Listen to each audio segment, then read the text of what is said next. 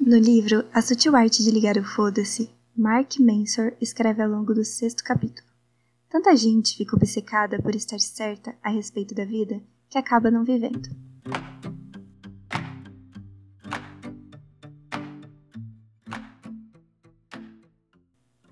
Olá, espectadores, como estamos? Espero que bem, na medida que todo o caos do mundo permite. Meu nome é Jéssica Fernandes e este é o primeiro episódio em versão áudio do Falando pelas Mãos. Para esse primeiro episódio, eu trouxe um tema bem recorrente na minha vida e que, conversando com alguns amigos, acabei percebendo que é recorrente na vida deles e de outras pessoas também. Não é muito difícil a gente estar conversando com alguém e perceber como nossa relação com o medo é conturbada e às vezes até fora da realidade. Existe o medo natural do nosso lado animal que nos protege, nos alerta de perigos desde tempos cavernísticos. Esqueci de avisar que aqui também criaremos palavras novas. E existe aquele medo que definitivamente caga na nossa vida inteira. É sobre esse segundo que quero falar. Essa questão me atrapalhou e ainda atrapalha muito, principalmente em tomadas de decisões. Percebo que muitas das vezes ela cria um vínculo com a minha necessidade de agradar por exemplo, algo idiota como escolher uma comida no aplicativo, quando outra pessoa vai comer também, vira um mal-estar infernal. Quando estou sozinha, o medo é de gastar dinheiro com comida ruim, fato. Quando estou com alguém, o medo é mais embaixo. Aviso de gatilho, por exemplo, a seguir. Imagina se peça um negócio e vem todo zoado, faz a pessoa passar mal, ela não curte, dá alergia, faz parar na UBS. Sério, Deus me livre. Esse é o menor dos meus medos, óbvio. Mas a questão é que, se eu tiver uma forma de tomar uma decisão com respaldo científico ou místico, ou com a ajuda de uma outra pessoa para dividir o peso, eu prefiro. Tirar tarô, ver a previsão do signo do dia, ler na Bíblia. Espero que minha psicóloga não esteja ouvindo isso, mas é essa forma que me sinto mais tranquila. Quando decido fazer algo, eu sempre penso: o que será que vão achar?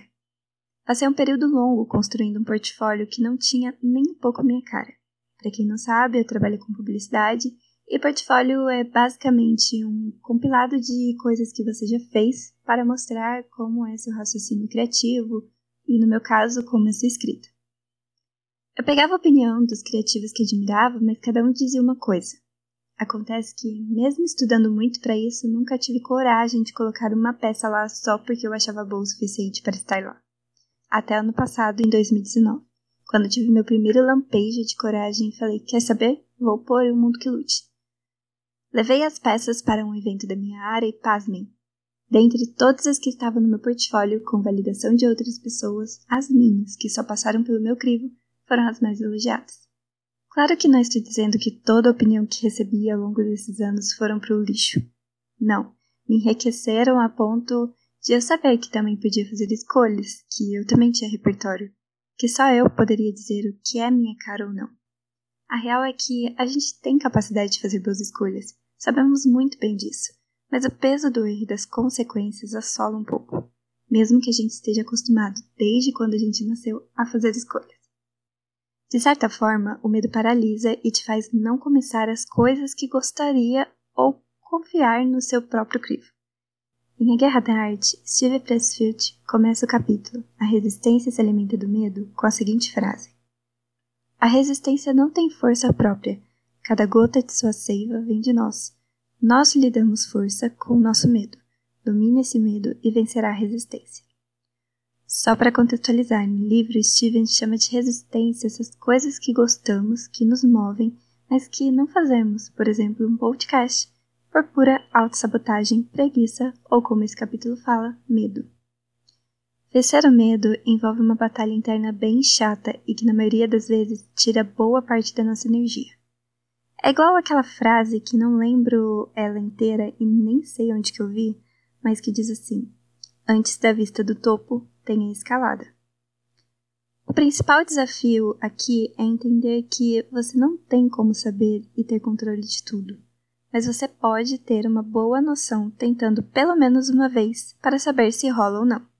É aquele papo, você sempre terá 50% de chance de acertar e 50% de chance de errar, até mesmo pedindo comida pelo app. Ninguém gosta de levar paulada, mas acho que é bem pior não levar paulada e acabar intacto aos 90 anos se perguntando do porquê não se arriscou mais.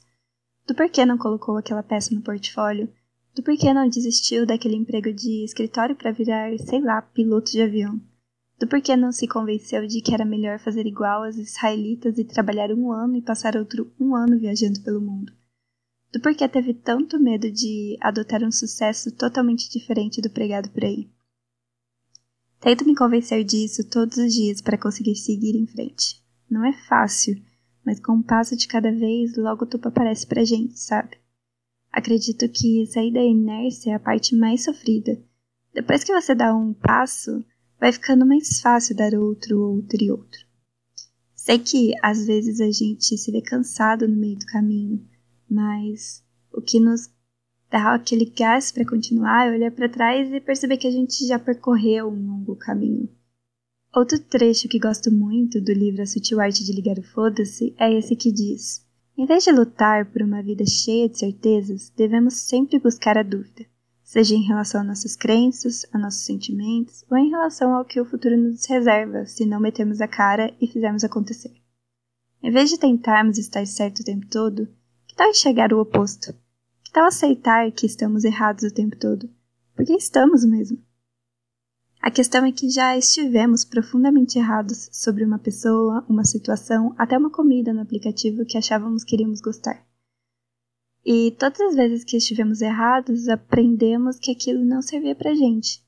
Talvez sofremos um mini ataque cardíaco, desalinhamos os chakras, achávamos que teríamos um AVC, mas no final de tudo, é, deu tudo certo, do jeito que tinha que dar. Bom, com tudo isso, eu fiz uma lista curta de como tenho lidado com o medo pouco a pouco, dia a dia, com socos mentais na parede e gritos internos também. Lembrando que ainda estou aprendendo. Primeiro, comecei um projeto sem o intuito de agradar alguém, apenas com o objetivo de me fazer feliz. O Falando pelas Mãos surgiu exatamente da minha arte de ligar o foda-se para a crítica e a medrosa que existiam dentro de mim. E tem funcionado muito bem. Segundo, passei a pedir mais desculpas. Esse sempre foi um desafio meu, porque pedir desculpas significava carimbar que eu errei bem no meio da minha testa. Mas é injusto com quem merece esse pedido, então hoje eu me desafio a fazer sempre que percebo o erro. Terceiro, em falar em desafio, estou tentando ser alguém que se ouve um pouco mais. Então, às vezes eu só faço o que tem que ser feito sem pedir opinião alheia. Aqui entra também o lance de se conectar com o que você é e de se desconectar um pouco dos likes. Eles definitivamente não dizem nada a respeito de você. Quarto e último. Por muito tempo eu anotei recados de incentivo que me traziam também de volta para o planeta Terra. Coisas como você sabe o que está fazendo, você estuda para isso, você se esforça para isso, você não controla nada, faça o que tem que ser feito hoje. Isso me ajudou muito a tomar decisões e confiar mais em mim mesma. Para finalizar esse primeiro episódio, gostaria de ler um discurso traduzido feito por Jim Carrey para um grupo de formandos e espero que te dê um gás de alguma forma para começar a chutar o medo para longe, pelo menos por hoje. Você pode passar a sua vida inteira imaginando fantasmas, preocupando-se com o caminho para o futuro, mas tudo o que um dia será é o que está acontecendo aqui, nas decisões que tomamos neste momento, que são baseadas no amor ou no medo. Muitos de nós escolhemos nossos caminhos baseados no medo, disfarçando isso como praticidade. O que realmente queremos aparenta estar impossivelmente fora de alcance e chega a ser ridículo de desejar. Então, nunca nos atrevemos a pedi-lo ao universo. Estou dizendo que sou a prova de que você pode pedir ao universo o que você quer. Meu pai poderia ter sido um grande comediante, mas ele não acreditava que isso era possível para ele. Então, ele fez uma escolha conservadora, conseguiu um emprego seguro como contador e quando eu tinha 12 anos, ele foi demitido desse emprego seguro. Nossa família teve que fazer tudo para sobreviver. Eu aprendi lições grandiosas com meu pai, sendo a mais importante é que você pode falhar fazendo o que não quer, então você deveria se dar a chance de fazer o que ama. E é isso, a vida é uma caixinha de surpresas, entre arriscar sem saber o que vai acontecer e não arriscar ainda sem saber o que vai acontecer, é melhor arriscar. Já vou ficando por aqui e até a próxima.